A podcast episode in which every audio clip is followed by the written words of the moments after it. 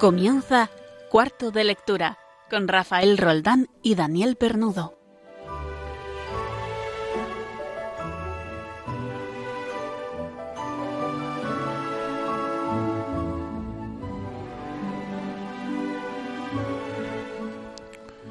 Siberia, zar, estepa, URSS, comunismo, vodka. Sí, ya lo sé. Demasiados tópicos. Pido disculpas. Pero de alguna manera tenía que poner en situación a nuestros oyentes. Y eso que me he dejado a ese tal, intentaré recuperar la senda literaria que nos ha traído hasta aquí. Hoy vamos a hablar de literatura rusa. Seguro que en las cabezas de nuestros oyentes ya ha aparecido el atormentado Raskolnikov de Crimen y Castigo de Dostoyevsky, o el doctor Andrei Efimich del pabellón número 6 de Chekhov, o el personaje tipo de las novelas de ficción, Bazarov en Padres e Hijos de Turgenev, por no hablar de las obras de Gogol, Nabokov o Máximo Gorky, entre otros. Y entre esos otros, Tolstoy. ¿Qué decir de él? Pues seguramente se nos quede corto este programa en el que hablaremos con Alberto Jainez, experto en el escritor de Guerra y Paz, que ya recomendamos en su día. Y así, en estas noches calurosas, con aire a verano que empiezan a dejarse caer por estos lares, nos adentramos en el frío invierno estepario. Ajustense las catiuscas, que comienza cuarto de lectura.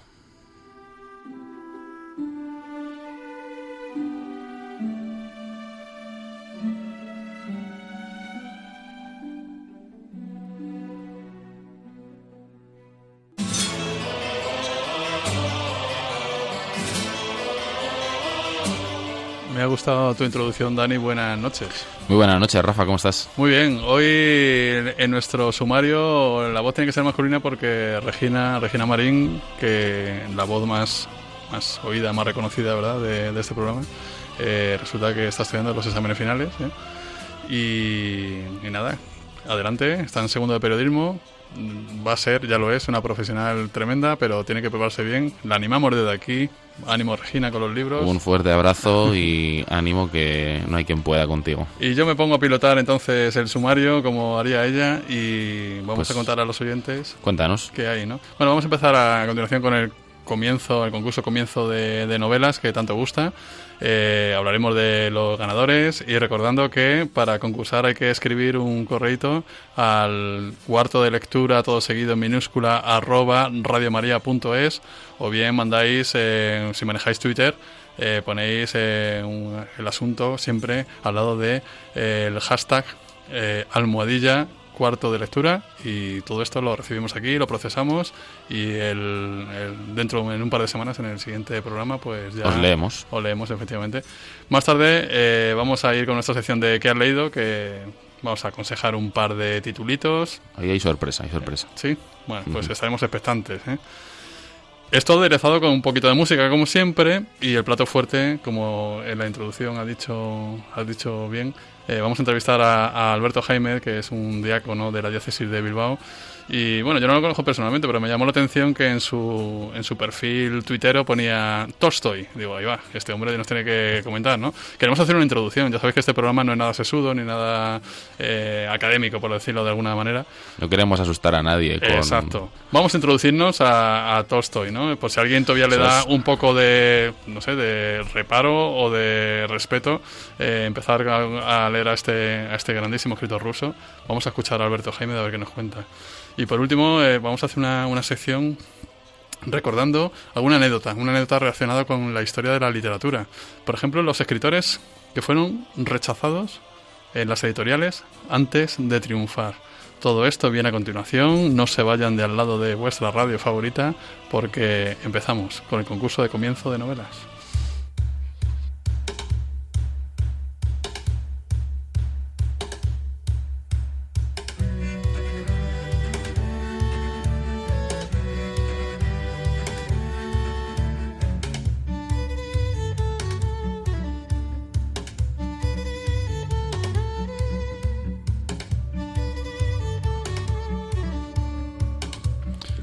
A ver, Rafa. Hace hoy- dos semanas, bueno, eh, os habéis dado cuenta que hoy por fin está Dani Penudo. Por fin estoy. Yo te iba, te iba a decir, no te quería cortar, que estabas aquí pues hablando de la pobre Regina que está estudiando. Sí. Y la semana pasada el pobre don Guillermo que tenía que hacer su visita familiar. Yo, pues eso, como, como bien comentaste la semana pasada, pues cuidar de la familia, que pues, oye, pues es lo primero, sí que es verdad. Y estaba yo pensando que cuándo fue el último programa que hicimos todos. Que todos juntos, yo creo que ha habido uno o dos, sí. Bien, hace un par de semanas eh, propuse un comienzo de novela eh, cuya solución era muy, muy, evidente, porque vimos eh, de una pista cuando hablamos del Gran Hermano. la novela en cuestión es 1984 de George Orwell. Esto es una distopía, ¿verdad? De un estado totalitario como todo el mundo conoce. Y los que me han mandado un correo acertando esto, que seguro que es mucha madre de casa, por favor no cortéis y participad son Carmen Villanustre, que dice que escribe desde cerca de Santiago de Compostela en Galicia. Bueno, dinos exactamente dónde, en qué sitio, en qué aldea, en qué parroquia, en... dinos exactamente dónde. Rosa Sánchez, nuestra amiga tejana, que un libro va para allá volando, a ver si llega de una vez. No sé si irá en barco o en avión, pero va para allá seguro. Rosa, un abrazo desde aquí, de España. Eh, Juan Antonio, que lo tenemos muy cerquita de aquí, porque está dice que nos escribe del barrio de las Águilas, aquí en ah, Madrid. Pues nada, estamos al lado. A tiro de piedra. Eh, si no lo sabéis, estamos en Cuatro Vientos, aquí en barrio madrileño, y el barrio de las Águilas está muy cerquita. Monse Santos, un poco más lejos, desde Vigo, Pontevedra, otra gallega. Eh, y nuestro amigo Iñaki Arzuaga, que nos escribe desde Tolosa, en Guipúzcoa, preciosa localidad a la que yo todos los años, en verano, en agosto, me paso eh, primero para comer y luego para visitar el fantástico santuario dedicado a la Virgen ¿eh? que, hay en ese pueblo guipuzcoano tan, tan bonito. No lo digan mucho, así te van a parar por la calle luego. Entonces, eh, vamos a, comenzar a... Voy a proponer un inicio de, novela, pues, un más largo. A ver, a ver quién, quién... Tenéis que decirnos el, el nombre de la novela y el autor. ¿eh? Empieza así, empieza la cita. Las cosas podían haber sucedido de cualquier otra manera y sin embargo sucedieron así. Daniel, el mochuelo, desde el fondo de sus once años, lamentaba el curso de los acontecimientos, aunque lo acatara como una realidad inevitable y fatal.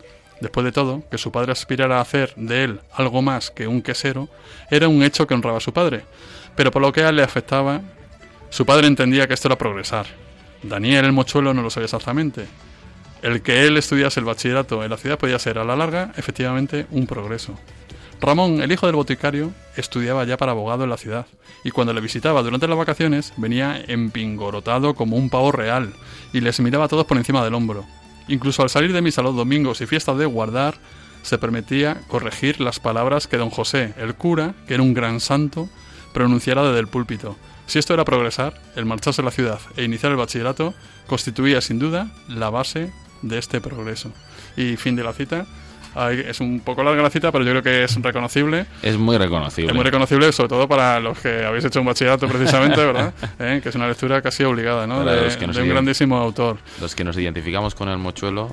exactamente. Eh, a mí me gusta mucho este libro desde que lo leí y lo he releído alguna vez y, y es muy aconsejable para que no sepáis todavía de qué se trata, en un par de semanas, La Solución. Y voy a hacer lectura, Daniel, de un par de correitos. Venga, a ver. ¿vale? Eh, el primero de Monse Santos, de Monse Santos, que era la que nos escribía desde Vigo. Eh, hola Monse. Dice, soy Monse Santos de Vigo, Pontevedra, y dice, es la segunda vez que escribo el programa para participar en el concurso. Qué bien. Entonces, efectivamente dice que es 1984. Dice, quería comentaros que me encantó la sección de lectura de poesía mística. Soy profesora de lengua y literatura española en un instituto público, en un IES, y disfruté muchísimo con el recitado de Sergio Lechuga. Eh, que son fantásticas. Tengo más en la recámara, ¿eh? Cualquier día empezamos a enganchar otra, ¿eh? Porque Sergio Lechuga es un pozo sin fondo y, me alegra mucho que os guste porque a mí también me encanta. Yo he de reconocer que no, no pude escuchar el programa en directo, pero estuve escuchando los podcasts que os animo a todos, de verdad, que los que no los podéis escuchar en directo, que tenéis problemas de horario porque vivís fuera, eh, a que entréis en la página web de, Radio María y nos busquéis por cuarto de lectura en los programas. Y fue una auténtica gozada disfrutar de, de la voz de Sergio Lechuga o de esos poemas en la voz de Sergio Lechuga. Fantástico. Eh, dice también Monse, dice Monse Santos de Vigo, dice también quería felicitaros por las recomendaciones eh, lectoras sobre la guerra civil. Me interesa el tema y las obras comentadas parecen muy interesantes para entender mejor ese terrible episodio de nuestra historia. Muchísimas gracias, pues te animo a leerlas y que opines eh, si de verdad vale la pena, la recomiendas, cualquier sugerencia. Y que anime a sus alumnos también a, escribirnos, a comentarnos. Grandísima labor los profesores de literatura. Correcto. bueno, Iñaki Arzuaga, o Ignacio Arzuaga, eh, que nos escribe de Tolasa, de Tierra Guipuzcoanas, eh, nos comenta, dice, hice un retiro de Maús y los, y los caminantes de toda la provincia nos reunimos los martes, así que os sigo por el podcast. Eh, para eso sirve, muy bien, muy bien. Dice, lo ponéis fácil citando a Orwell, deberíais, no sé, citar a Efraín el Sirio o algún escritor tan olvidado que no estén ni en internet. Sí, eh, es que a, mí me cuesta casi adivinar estos comienzos de novela y entonces se trata de eso, ¿no? De que haya muchos ganadores, ¿no? Si no te lo llevas tú todo. vamos a tratar de buscar un imposible. Vamos a, ver si lo eh, conseguimos. Sobre la última sección que hicimos hace un par de semanas, que era una recomendación de lecturas infantiles, eh, que, que, se preparó Regina, dice, muy adecuada la recomendación de lecturas infantiles. Dice, qué preciosidad es la colección Laurín que Anaya publicó en los 80. Y al tener una hija adolescente se me ocurren otros títulos que podrían llamarse de transición. A ver. Eh, Ignacio, pues ya estás, ya estás escribiéndonos, sugiriendo esos, eh, ah, esos títulos para adolescentes. A ver si hacemos un programa especial para adolescentes, que nosotros tenemos por dónde tirar. Nos, ¿eh? os animo a que, a que escribáis. Nos gustaría, sí. Dice también Ignacio, la poesía religiosa en lengua castellana es de proporciones oceánicas, y tanto. Pero quisiera recordar al desconocido Enrique Menéndez Pelayo, al que su portentoso hermano Marcelino lo eclipsó, pero que escribió un soneto sobre el rosario bellísimo. Y nos manda el, soneto. El soneto lo voy a publicar en, Twitter, para quien tenga interés en leerlo. Porque, no te vas a atrever, ¿no? No, yo recitar, por favor, no. O sea, necesito a Sergio a mi lado. ¿eh? Entonces, eh, de momento... Te he visto con la duda en los ojos, digo, ¿lo va a leer o no lo, va a leer? Lo tengo aquí delante, pero pero lo voy a publicar en, en Twitter. Entonces eh, lo tendréis a vuestra disposición enseguida. Y nada, animaros a leerlo. Y si alguien se anima a recitar y hacer, mandarnos una grabación, un buzón de voz, pues, pues a por ello, ¿eh? Adelante, sí, sí. A por ello.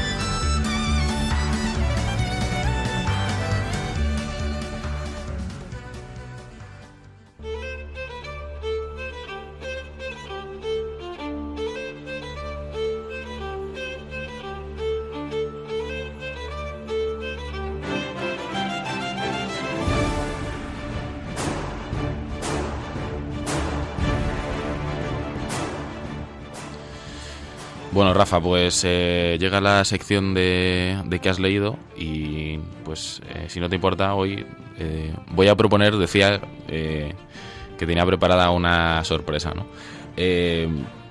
voy a hablar de, una novela gráfica.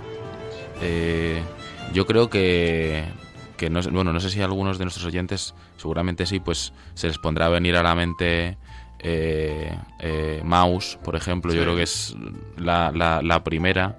Eh, luego tuvo mucha repercusión Persepolis, que salió después una... Esta de Mouse eran personajes que eran gatos. Ajá, eran ratones, ambientada en, el, en la Alemania nazi. Y, bueno, pues a través de los animales, ¿no? Como si fuera a modo de una fábula, recreaba. Yo creo que tanto Mouse como Persepolis, como Persepolis yo creo que son las, las novelas gráficas eh, que todo, el, vamos, que la mayoría de la gente puede tener en la cabeza. Eh, pero eh, pues indagando por ahí, bueno, recuerdo, o por si alguno no, no, sabe de lo que estoy hablando, una novela gráfica es una suerte de, de cómic con una mayor extensión y con, digamos, con una profundidad mucho mayor que las que tenían en principio los cómics que todos hemos tenido en nuestras manos. ¿Tú crees, Daniel, que las novelas gráficas entran dentro de un género literario? Bueno, yo creo que, como estaba comentando, es, un híbrido, ¿no? Eh, juega con juega con la imagen y la imagen de las viñetas y ese, y ese poder también que tiene el, el dibujante de dirigirnos la mirada sobre los personajes, pero como decía, me parece que el contenido es mucho más profundo, eh, mucho más grave si queremos, que el de un cómic, que no siempre lo hemos entendido como un pasatiempo, ¿no? Y parece que acercarse a un cómic eh, es una cosa menor, ¿no?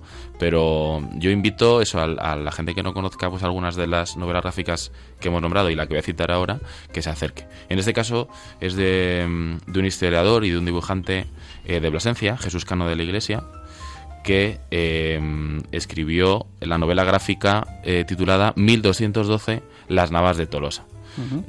pues bueno, su nombre no lleva, no lleva engaño, ¿no? En, en la contraportada podemos leer lo siguiente. El 16 de julio de 1212, un ejército cruzado dirigido por, Al- por Alfonso VIII de Castilla, con la colaboración de Pedro II de Aragón y Sancho VII de Navarra, se enfrentaba en Sierra Morena a un ejército musulmán comandado por el califa almohade al-Nasir. Fue un choque campal que pronto será- sería conocido como la Batalla de las Navas de Tolosa y considerado decisivo a la hora de marcar el inicio del fin de Al-Ándalus y facilitar a la postre el triunfo definitivo de la cristiandad en la península ibérica. Este enfrentamiento, posiblemente el más espectacular de la llamada Reconquista, merecía una obra gráfica como la que ahora tiene el lector en sus manos, que permite conocer y visualizar todos los pormenores de la campaña que llevó a la batalla. El autor, profesor de historia, también nos propone una narración que conjuga, el valor de la historieta clásica con el rigor historicista, producto de una larga labor de documentación, a través de una puesta en escena que presenta una suma de personajes ficticios e históricos para amenizar el relato. No hay que olvidar pues, que no est- estamos ante una obra eh, histórica, pero como hemos dicho, pues también con parte ficcionada. Eh, siempre me ha llamado la atención, ¿no? Yo creo que es curioso cómo una batalla de tal envergadura eh, tan importante en el devenir de, de nuestros tiempos, ¿no? En- y tan agregada en la cultura popular, pues no, no dispongamos o no tengamos Una película, ¿verdad? de una película, eso es, ¿no? Y aquí eh, creo que alguna vez leí eh, a, a Arturo Pérez Reverte, ¿no? Y, y creo que, que, que Garci también dijo en su momento, ¿no? Que, que no hemos sabido explotar eh, nuestra, nuestra historia como Bueno, sí que lo han sabido son hacer. muchos factores también, ¿eh? porque el- la tradición hollywoodiense tiene mucho que ver. Es decir, John Ford, que también ha salido en este programa alguna vez. Sí. John Ford eh, para mí es el cine total, con mayúsculas. Y John Ford contaba eh, la situación humana en cualquiera de sus facetas, eh, el hombre puesto al límite y cómo reacciona. Y entonces la metáfora que utilizaba era el western, Ujú. eh, algo tan prosaico como el western, que mm, supo ver ahí el hombre, eh, el hombre como persona, en los límites y cómo eh, tira para un camino para el otro. Habla de la libertad, habla de, de la lealtad, habla de la palabra dada, habla, habla de todo, ¿no? Sí, sí. De la familia, etcétera, ¿no? Entonces, si John Ford hubiera sido español, efectivamente, y se hubiera dispuesto de medios, que es lo que tienen los norteamericanos Eso en es. su larga tradición hollywoodiense, pues seguramente hubiera aquí hubiera encontrado más riqueza, ¿no? Y es la creación, ¿no? De esos personajes, ¿no? Que, que, que engloban todo eso, ¿no? Que encarnan todo eso que decías. Muy interesante lo de lo del cómic o historieta, ¿cómo la, cómo la ha llamado? La novela gráfica. Novela gráfica. Eh, porque es una buena introducción a la lectura, ¿eh? Para gente que le cuesta, ¿eh? Que todavía hay Ujú. gente que le cuesta de cierta edad, ¿eh? Y, y de pronto ve que, que tienen profundidad y eso anima a, a leer ya textos más farragosos para ellos. Y yo creo que es un muy buen comienzo y también aquí se lo recomendamos esto. Pues eh, va, va dirigido pues eh, a gente con que le, pues, o que le guste que le guste la historia, ¿no? Porque sí que es verdad que aunque tiene su parte ficticia y que realmente hay dos hay dos hay dos partes, ¿no? En una en la una primera parte se presenta eh, al contingente cristiano y, en, y en la otra pues aparecerá el, el homólogo africano, ¿no? El, el conocido entre los cristianos con el apodo de Miramamolín, pues el, el desarrollo final es, es la batalla, ¿no? Pero yo creo que eh, tanto para adolescentes que están estudiando historia, que además siempre eh, decimos, ¿no? Que los, o los profesores o gente cercana ¿no? a, a este tipo de estudios, que se nos queda corto o que nos parece muy simple o, o- o- o que no abarca el- el- los libros de texto todo lo, que- todo lo que quisiéramos, aquí tienen una buena manera de acercarse a ello. Y luego, pues todas aquellas personas que, como comentabas, les cuesta ese primer arranque a una lectura Sí. eh, más propia de, de una novela como tal al uso, que aquí va, va a descubrir, como digo, a través de, de los dibujos del, del, del historiador eh, y de, y repito, dibujante Jesús Cano de la Iglesia, pues eh, va a disfrutar mucho con la lectura. Muy interesante. ¿Sabes de lo que me estoy acordando? A ver, Que ayer fue el Día de la Virgen de Fátima, 13 de mayo. Correcto. Estamos en mayo. Estamos en el mes de la Virgen. y estamos en una emisora de radio que se llama Radio María. María. Qué mejor que este mes ¿eh? para meterse, por ejemplo, en internet, empezar a ver la web de Radio María y empezar a ver cómo podemos ayudar a que esto siga adelante. Porque si vocación tiene una radio mariana como esta, es hacer llegar el mensaje de Cristo a todos los hogares, ¿eh? en todo el mundo. Pero claro, esto se mantiene gracias a voluntariado, a donaciones, eh, a muchas iniciativas privadas y muchísima oración, como me están recordando. Gracias. Eh, efectivamente. Eh, todo ello os pedimos a lo que nos estés escuchando. Eh, rezad mucho por todos los que intentamos hacer algo bueno aquí. Eh, o y- hacer algo.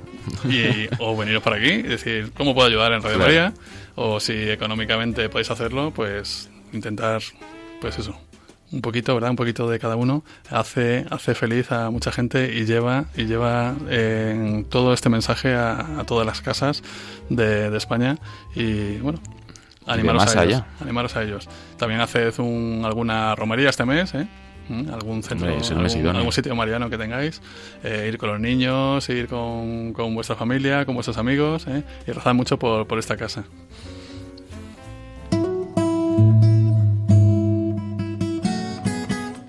Id al mundo entero y anunciad el Evangelio a toda la creación, dijo Jesús a sus discípulos.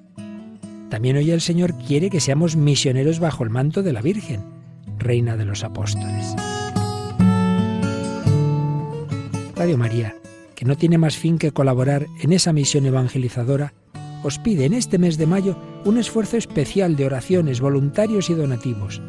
Así, la voz de Cristo podrá llegar a todos los rincones de España y de otras naciones del mundo a las que queremos llevar Radio María.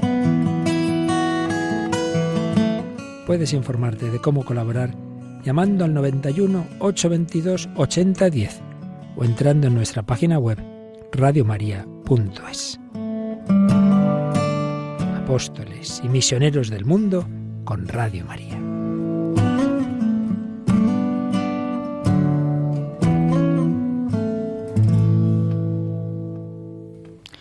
Pues ya sabéis cómo podéis colaborar. Y a continuación iba a dar paso a una entrevista que, con, con Alberto Jaime, pero me he acordado que revisando el blog que Jaime, eh, perdón, que Alberto Jaime tiene, eh, ya hablaremos con él de esto, tiene una entrada mm, hablando de una canción de Queen que se llama Jesus.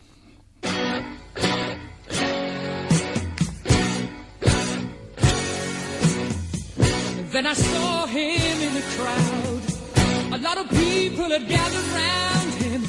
The beggar shouted, the lepers called him. The old man said nothing, he just said about him. Oh, going down to see the Lord Jesus.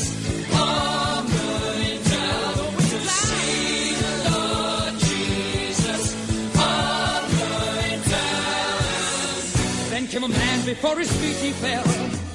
Unclean, so the leper rang his bell. Felt the palm of a hand touch his head. Go now, go now, you're a new man instead. Oh, going down to see the Lord Jesus. Oh, going down to see the Lord Jesus. Right. Oh, going down. It all began with the three wise men. Followed his star, took them to Bethlehem. Made it heard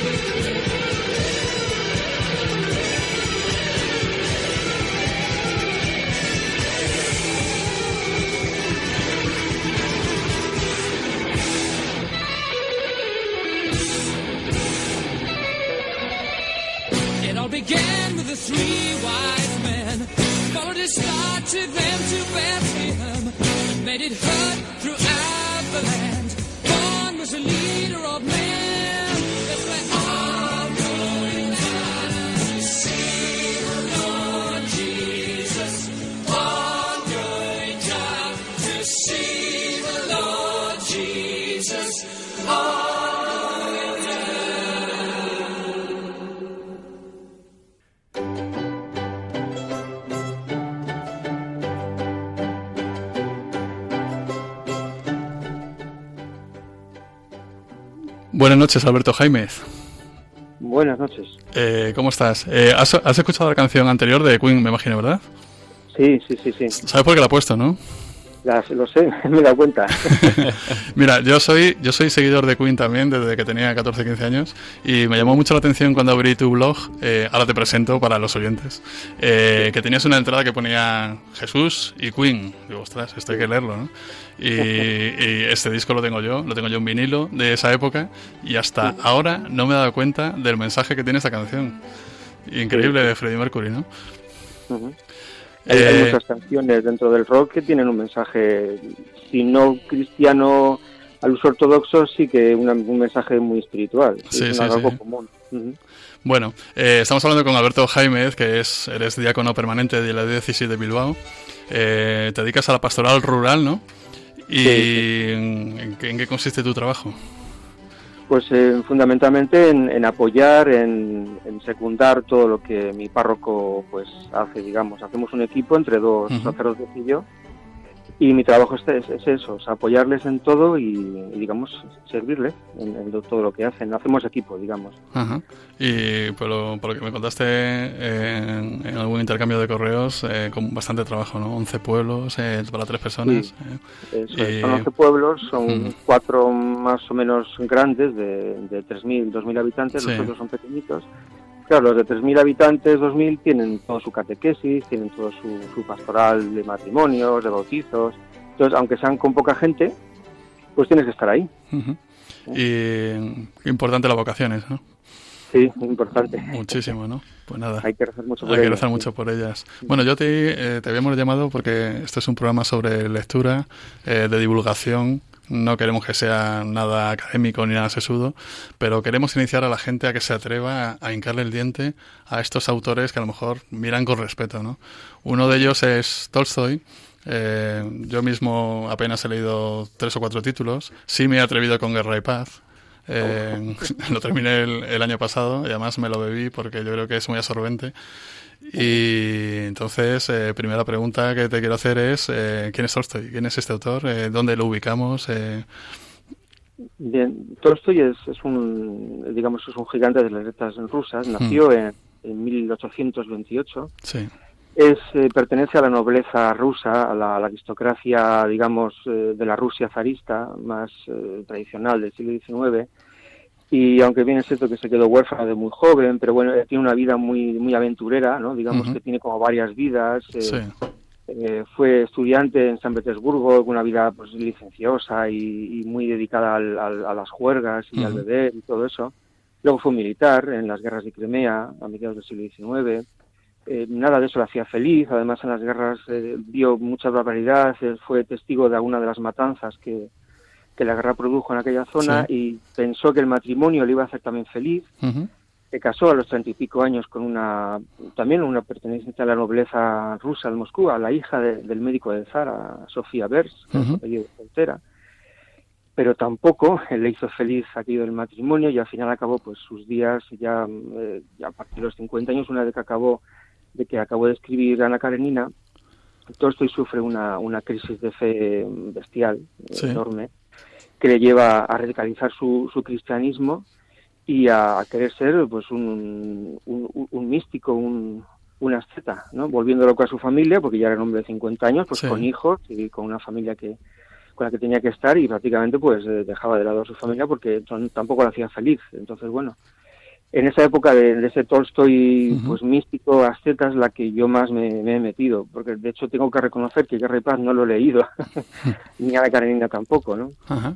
Sí Eh, que he leído las obras de después. Cuando has hablado de, de- de que él se, se casó buscando algo, eh, que luego por lo visto no encontró, he recordado un- un- una pequeña obra que tiene que se llama Sonata Kreuser, que, que, que es una, una visión, yo recomiendo, ¿eh? es una visión muy, muy curiosa del matrimonio, eh, como una especie de rechazo a algunos postuladores del matrimonio, pero es una visión muy espiritual, ¿no? muy espiritual del matrimonio, que yo, yo recomiendo a todos los que os- o bien os vayáis a casar o bien estéis casados, eh, porque a mí, me, a mí me lo recomendaron y me llamó la atención. Es una obrita pequeña, se llama Sonata Kreuser de Tolstoy y, y, bueno, eh, podéis aprender bastante de ello, ¿no? Eh, sí. ¿Por, dónde, por dónde empezamos a leer a Tolstoy entonces? En- Sí, te, te iba a comentar que Sí. Es, es curioso porque Sofía, Sí. la mujer de Tolstoy, en, en sus diarios escribe bastantes veces que está harta de decir a la gente que ella no es, eh, digamos que la obra de Sonata Kreuzer no está basada en su vida, En ella, ¿no? en ella misma. No me extraña que tuviera que desmentirlo porque, porque es una tragedia tremenda. sí. Y- Bueno, te, te puedo comentar por dónde empecé a leer a Tolstoy. sí, ¿no? ¿tú, Que cómo, lo- ¿tú cómo te enganchas con él? Yo me engancho con la novela Resurrección. Resurrección es su última novela. Es una novela chiquitina, digamos, para los Sí. estándares de Tolstoy. Es una novela de unas 400, 500 páginas. Que se titula, como digo, Resu- eh, Res- Resurrección. Y, digamos, es, es, em, trata la, la vida, la pervicia de un noble ruso que, digamos, que tiene mucho que ver con su vida también. Es un militar ruso que debido a pues su vida desordenada, licenciosa, pues mete en algunos líos a una joven criada Sí. de su familia. Esta pobre chica acaba pues eh, como una delincuente, juzgada en la cárcel. Entonces este hombre eh, se da cuenta de que ha hecho mal e intenta recuperarla, intenta redimirla a ella, redimirse a sí mismo. Y después de muchas peripecias en las que este noble descubre pues que la vida de la nobleza aristocrática de Rusia pues es una vida pues egoísta, una mentira, eh, en la cual pues bueno se gastan el dinero que ellos no ganan y bueno pues una- él digamos que se desesclasa, se, se arrepiente de, de su vida, intenta eh, encontrar un sentido a la vida en otras cosas y al final, en las últimas páginas del libro Resurrección, encuentra ese sentido en el Evangelio de, de Cristo. Esto, esto hay, que, eh, de Tolstoy. ¿hay que leerlo en un contexto de ortodoxo o, Sí, o no tiene por qué? Hay que leer toda la vida de Tolstoy, hay que Sí. leerla en un contexto de la, de la Iglesia Ortodoxa. Ajá. porque incluso la negación que él hace de la Iglesia Ortodoxa y, y su además su excomunión de la Iglesia Ortodoxa Ujú, hay que verla toda en, en la clave de, de la Iglesia Ortodoxa de entonces ujú. una Iglesia em, demasiado apegada al Estado zarista justificando además Sí. todas las, todas las injusticias que el zar además cometía y tenía sobre el pueblo ruso ¿no? Una, una iglesia muy nacionalista también eh, para, para, para la época, ¿no? Eh, cuéntanos más de, de alguna novela también que vaya en esta, una novela, algún... Porque este, eh, Tolstoy también tiene narraciones cortas, ¿no? Tiene cuentos y Sí, en concreto algún título mm, también que vaya por esta línea, ¿no? De, de so- sobre lo espiritual o mm, lo, lo que tenga que ver con, con la historia filosófica también, ¿no? De, de su vida, ¿no? Sí. Por ejemplo, Confesión, también me encanta. Es una pequeña novelita, no es novelita, es una autobiografía chiquitina, en la que es el propio Tolstoy en primera persona quien está hablando y recorre su vida, eh, digamos, arrepintiéndose de todo lo que ha hecho. ¿eh? Se arrepiente de su vida joven licenciosa, de haber malgastado el dinero eh, que ganaban sus siervos, porque en aquella época los nobles tenían siervos, en, Sí. en la Rusia de aquel momento, pues gastándose el dinero de los siervos que, que ganaban con su sudor y con, y con los largos inviernos y fuertes inviernos rusos. Eh, se arrepiente de, de, pues, de haber eh, perseguido al sexo como también como una como un objetivo en su vida, ¿no? Eh, de haberse, bueno, yo digo, de haberse gastado el dinero que no, que no era suyo y todo esto. Y de haber matado a hombres, de haber participado en la guerra. ¿eh? Y al final se da cuenta eh, que, que es el Evangelio el que, el que, le, el que le saca de Siempre, todo siempre esto. volvemos a la misma fuente, ¿no? Sí, siempre volvemos a la misma fuente. Ah. En, en, en la en la crisis de fe que tuvo, o crisis personal que tuvo después de escribir a Karenina, Ujú, él tiene una búsqueda filosófica, digamos. ¿Tiene, pues, que, al ¿Tiene que ver la novela con esto? O sea, no como resultado de la novela, sino que la novela es un proceso de, de adjurar de algo, no lo sé. De... Es- es- la novela Confesión no es una novela. no, no, sí, me ¿eh? refiero a Ana Karenina. a Ana Karenina. Mm, Ana, Karenina es más bien un- una, una descripción de la alta sociedad eh, Sí. rusa y, y de lo de, de lo banal que resultaba aquella sociedad, ¿no? De, de que se preocupaba más bien de qué traje ponerse aquella noche para una fiesta que de otra cosa. Eso, eso queda muy claro, además esa idea queda muy clara también en Guerra y Paz, que de fondo está la guerra napoleónica, es con toda la miseria que trae la guerra. Que por cierto, eh, eh, para leer una novela sobre la guerra, hay que leer muchas novelas sobre la guerra, sobre las miserias de la guerra y sobre la bajeza moral de, de la guerra. Una, una de las novelas cumbres es Guerra y Paz, eh, retrata muy bien cómo pasa una persona de, pues esto, de ser el amo del mundo, entre, comillas, porque se mueve la alta sociedad a, llegar a, a lo más bajo después, como dices tú, ¿no? De quitarle el vestido de seda o de quitarle el dinero o la mansión o, o el estatus social que tenía, ¿no? Eh, estamos hablando que después de Ana Karenina, por lo tanto, mm, llega una crisis Tolstoy, ¿no? Sí, llega una crisis y tiene algún intento de suicidio también que lo refleja perfectamente en Confesión porque está desesperado, no encuentra. Es al estilo de San Agustín, en las Confesiones también. Él busca, busca, busca, Sí. tarda mucho en encontrar y llega un momento en que se da cuenta de que es Cristo, el Evangelio y sobre Sí. todo el sermón de la montaña quien le saca del agujero. Ajá. ¿Y Es, eh, acaba, acaba encontrando Tolstoy o no? ¿Cómo muere sí, sí, Tolstoy? Tolstoy lo- lo- ah, eh, ¿Cómo muere Tolstoy? Sí, me refiero que eh, es un converso de verdad, eh, Tolstoy. Es, es un, es un converso a su, a su forma, es, es, un, es un libre pensador, incluso en lo religioso también. Ujú. Ya digo, eh, él, él se da cuenta que la Iglesia Ortodoxa rusa no tiene nada que ver con esas enseñanzas de Cristo, Sí. que incluso las niega, porque Cristo dice amaros los unos a los otros, amar al enemigo. Eh, él se da cuenta que la Iglesia rusa no hace nada de eso y, y la critica y la, bueno, la pone a bajar de un burro. Y la Iglesia Ortodoxa le, le- les comulga. Entonces, él tiene una versión bastante personal del, del Evangelio, de, de Cristo. Él incluso se atreve a traducir eh, el Evangelio Ajá. a, a una forma sui generis, eliminando toda referencia a temas, eh, digamos, de, de trascendencia, todo el tema de milagros de Jesús, esos los elimina y se queda con una enseñanza de Jesús, digamos, eh, como si fuese Jesús un maestro de vida, como un referente vital, alguien que te enseña cómo vivir mejor. Una especie de libro de autoayuda, diríamos ahora. Sí, él lo titula el Evangelio abreviado, porque real- Mm. realmente lo que hace es traducir el Evangelio directamente del griego. Él estudia el griego para esto, para Ajá. traducir el Evangelio. Lo traduce, a, ya digo, como un libre pensador religioso Sí. y le elimina los milagros. Cualquier referencia sobrenatural la elimina y se queda con un Jesús humano Ujú. que lo que te enseña es a vivir mejor aquí y ahora, ¿no? Ujú. También es, es, es un- atrevimiento el, haber- el hecho de... Y es un libro muy curioso Tremendo. también que se puede, se puede él además introduce cada, cada parte de los capítulos los introduce él mismo con sus propias opiniones y sus propias enseñanzas. Muy buenas, Alberto. Soy Daniel. Hola. Eh, muchas gracias por estar con nosotros. Eh, ahora que estás hablando un poco de la parte, eso, más, bueno, más personal, ¿no? De, de Tolstoy, ¿no? En estas, pues eso, las, estas confesiones que hablabas también, ¿no? Como la de sus libros y, y de esta parte más, más propia. Eh, yo te iba a preguntar también, eh, eh, bueno, antes comentabas que, que el primer libro que, que cayó en tus manos de Tolstoy, si no entendí mal, era fue Resurrección. Resurrección, Y, y bueno, que cómo, cómo te enganchas, ¿no? Porque dentro de, o si, si conoces otros eh, escritores rusos y qué lo hace diferente Tolstoy a los demás, ¿no? Bueno, me engancho porque el tema me interesa, eh, me interesa. Luego, inmediatamente después de la resurrección, leo El reino de Dios está en vosotros, que es, digamos, el libro más conocido de Tolstoy en estos temas, ¿no? Es un libro que fue prohibido en Rusia, yo creo que también en España ha sido prohibido hasta hace poco, ¿no?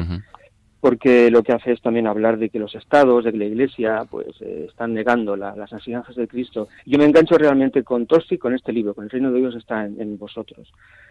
Em, si conozco otra literatura rusa, sí conozco a Dostoyevsky, pero solamente de, de este, ay, se me de la, de la palabra, Em, el de Raskolnikov, el de Crimen y castigo. Crimen y castigo, eso Ajá. es.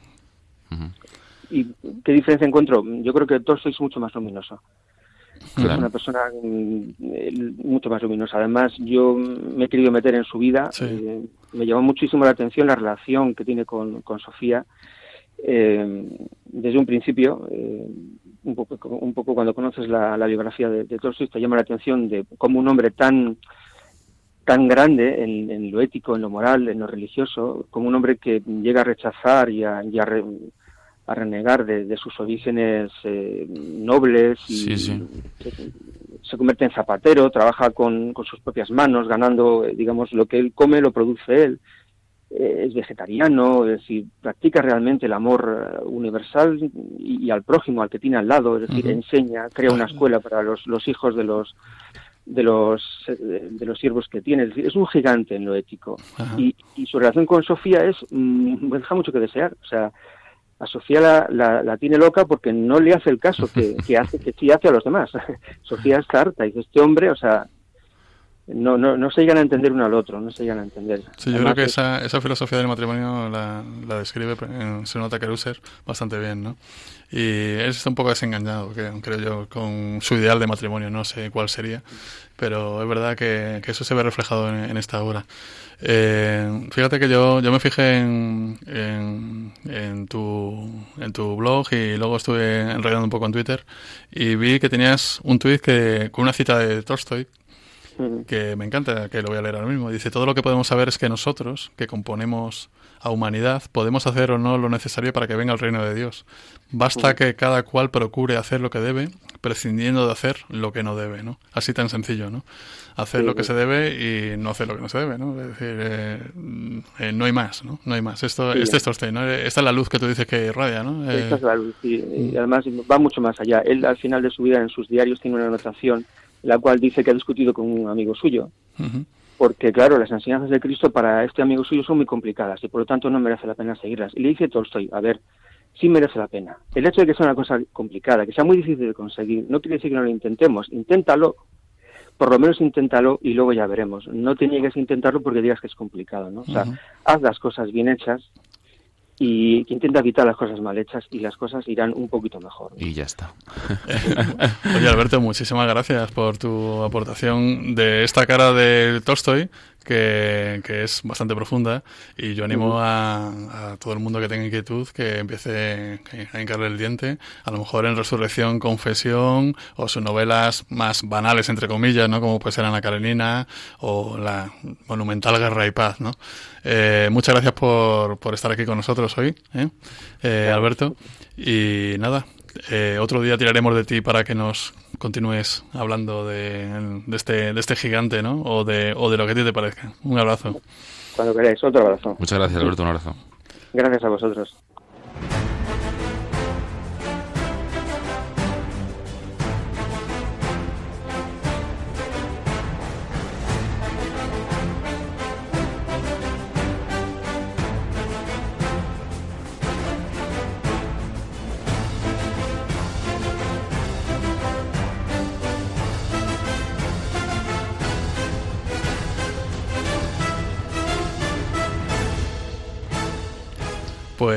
Pues vamos con la última la última sección. Entonces vamos a vamos a cotellar un poco, ¿no? Vamos a hacer un poco de frivolidad con los escritores y vamos a contar anécdotas suyas, ¿no? Eh, entonces yo no sé si entre los oyentes hay algún futuro escritor que le han rechazado alguna obra y está diciendo no hago para nada. Lo dejo. ¿Eh? Seguro que sí, ¿eh? seguro que sí. Entonces, eh, ¿quién dice que no valéis para escribir? Vamos a ver algunos casos. Tú conoces a Scott Fitzgerald, ¿no? Eh, sí, sí. Bueno, pues Scott Fitzgerald, por visto le dijeron, un editor le dijo... El gran Gatsby, ¿no? Estamos hablando. Bueno, vamos a hablar de Scott Fitzgerald, pero sí, tiene bueno, que ver con esa obra. Uh -huh. Y dice, ¿tendrías un libro decente si prescindieras del personaje de Gatsby? Le dijo un editor, ¿no? ¿Vale? Entonces, fija, fíjate qué luz para ese editor, ¿no? Que luego se arrancaría el pelo, me imagino, con el gran exitazo que tuvo, ¿no? Scott Fitzgerald.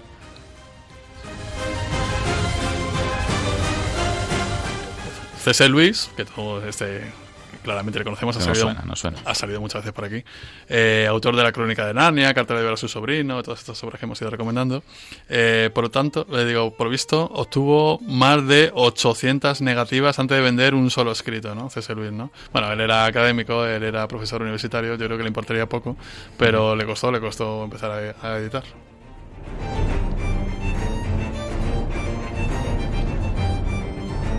Eh, Rebelión en la Granja, ¿eh? también te suena, ¿no? Hemos Sí, hablado antes de... De 1964 y Claro, ahora exactamente, la otra de Orwell. ¿no? Que es una sátira contra la corrupción política. Ujú. ¿eh? Dice que fue rechazada con el siguiente comentario. Es imposible vender historias de animales en Estados Unidos, ¿no? Bueno, tampoco era el ratón Mickey de lo que hablaba, ¿verdad? Y, pero también tampoco tuvo, tuvo mucha aceptación al principio, ¿no? El diario de Ana Frank, el diario de Ana Frank recibió esta respuesta de una editorial. Esta chica no tiene una percepción ni sentimiento especial que eleve este libro por encima del nivel de la curiosidad. Bueno, tremendo. Bueno, no,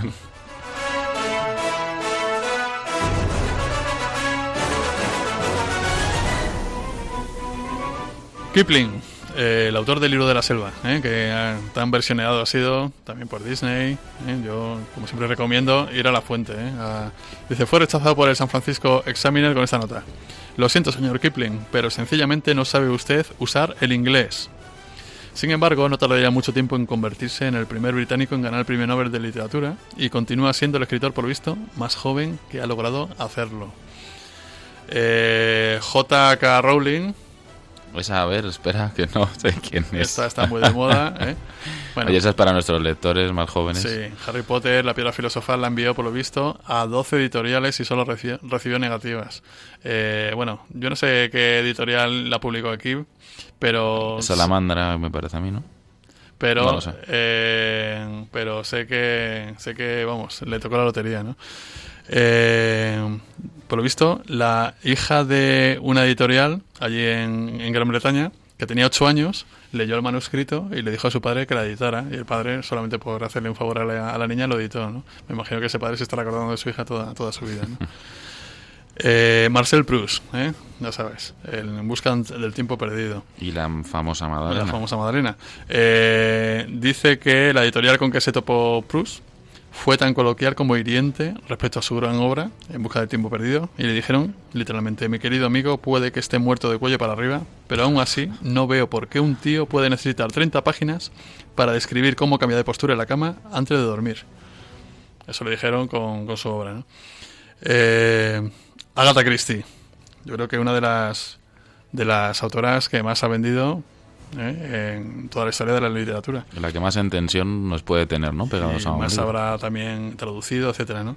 Pasó cuatro largos años suplicando a las editoriales para que publicaran alguna de sus novelas. Y hoy se estima que ha vendido ya más de 4.000 millones de copias de sus 79 libros. Dice que esta cifra solamente se puede equiparar a Shakespeare. Stephen King, un autor que yo no he leído ni creo que de momento vaya a leer, eh, dice que destruyó su primera novela larga tras verla rechazada y solo, y solo pudo empezar a publicar a partir de la cuarta, que se llama Carrie, no tengo ni idea cuál es, que tampoco estuvo exenta de negativas. ¿eh? Una de las eh, de los rechazos que tuvo fue no estamos interesados en ciencia ficción que tenga que ver con las utopías negativas, no venden. Bueno, este es uno de los autores más vendidos, ¿no? Sí, yo creo que oye, tienes que darle una oportunidad a, a, a las novelas de terror. Yo no, yo, yo con eso no caso, lo siento. En cambio, yo le carré, si he leído alguna para divertirme algún Sí. verano, ¿eh? Son muy distraídas. El espía que surgió del frío, que fue su primera novela, le envió el manuscrito a un compañero con el siguiente mensaje. Dice, te presento a Le Carré, no tiene ningún futuro, le dijo literalmente. Entonces, más tarde, la prolífica obra del escritor inglés parece demostrar lo contrario. ¿no? Estos son algunos ejemplos para que, para que nuestro, nuestros oyentes, si alguno es un escritor en ciernes, que seguro que lo hay, eh, no se desespere y continúe insistiendo, llamando a la puerta que seguro que se abre.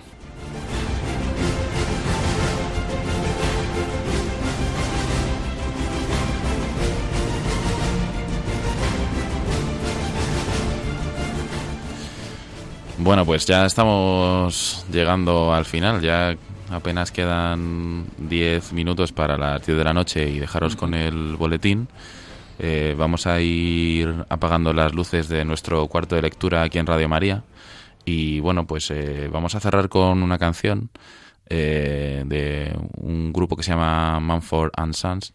Yo creo que bueno que sonó mucho hace cuatro o cinco años. digamos que, que pegaron el, el boom y han sido un poco desaparecidos, ese grupo de hermanos. Y traigo una canción, pues bueno, que, yo creo que como toda, como toda obra artística, ¿no? Siendo subjetiva, pues eh, se puede apreciar desde distintos puntos de vista, ¿no? La obra se llama, la canción se llama Believe, eh, creer, y bueno, las podemos mirar desde un punto simplón romanticón, ¿no? Por decirlo así, pero eh, bueno, también nos puede servir para, para acercarnos a, a Dios, ¿no? Y como y como Tomás, ¿no? Que necesitaba ver para creer, pues eh, aquí en la canción nos habla un poco de eso también, ¿no? Nos vemos dentro de dos semanas aquí en Cuarto de Lectura en Radio María. Buenas noches, Rafa. Muy buenas noches. Muchas gracias en la técnica. Nos vemos. I don't even know if believe.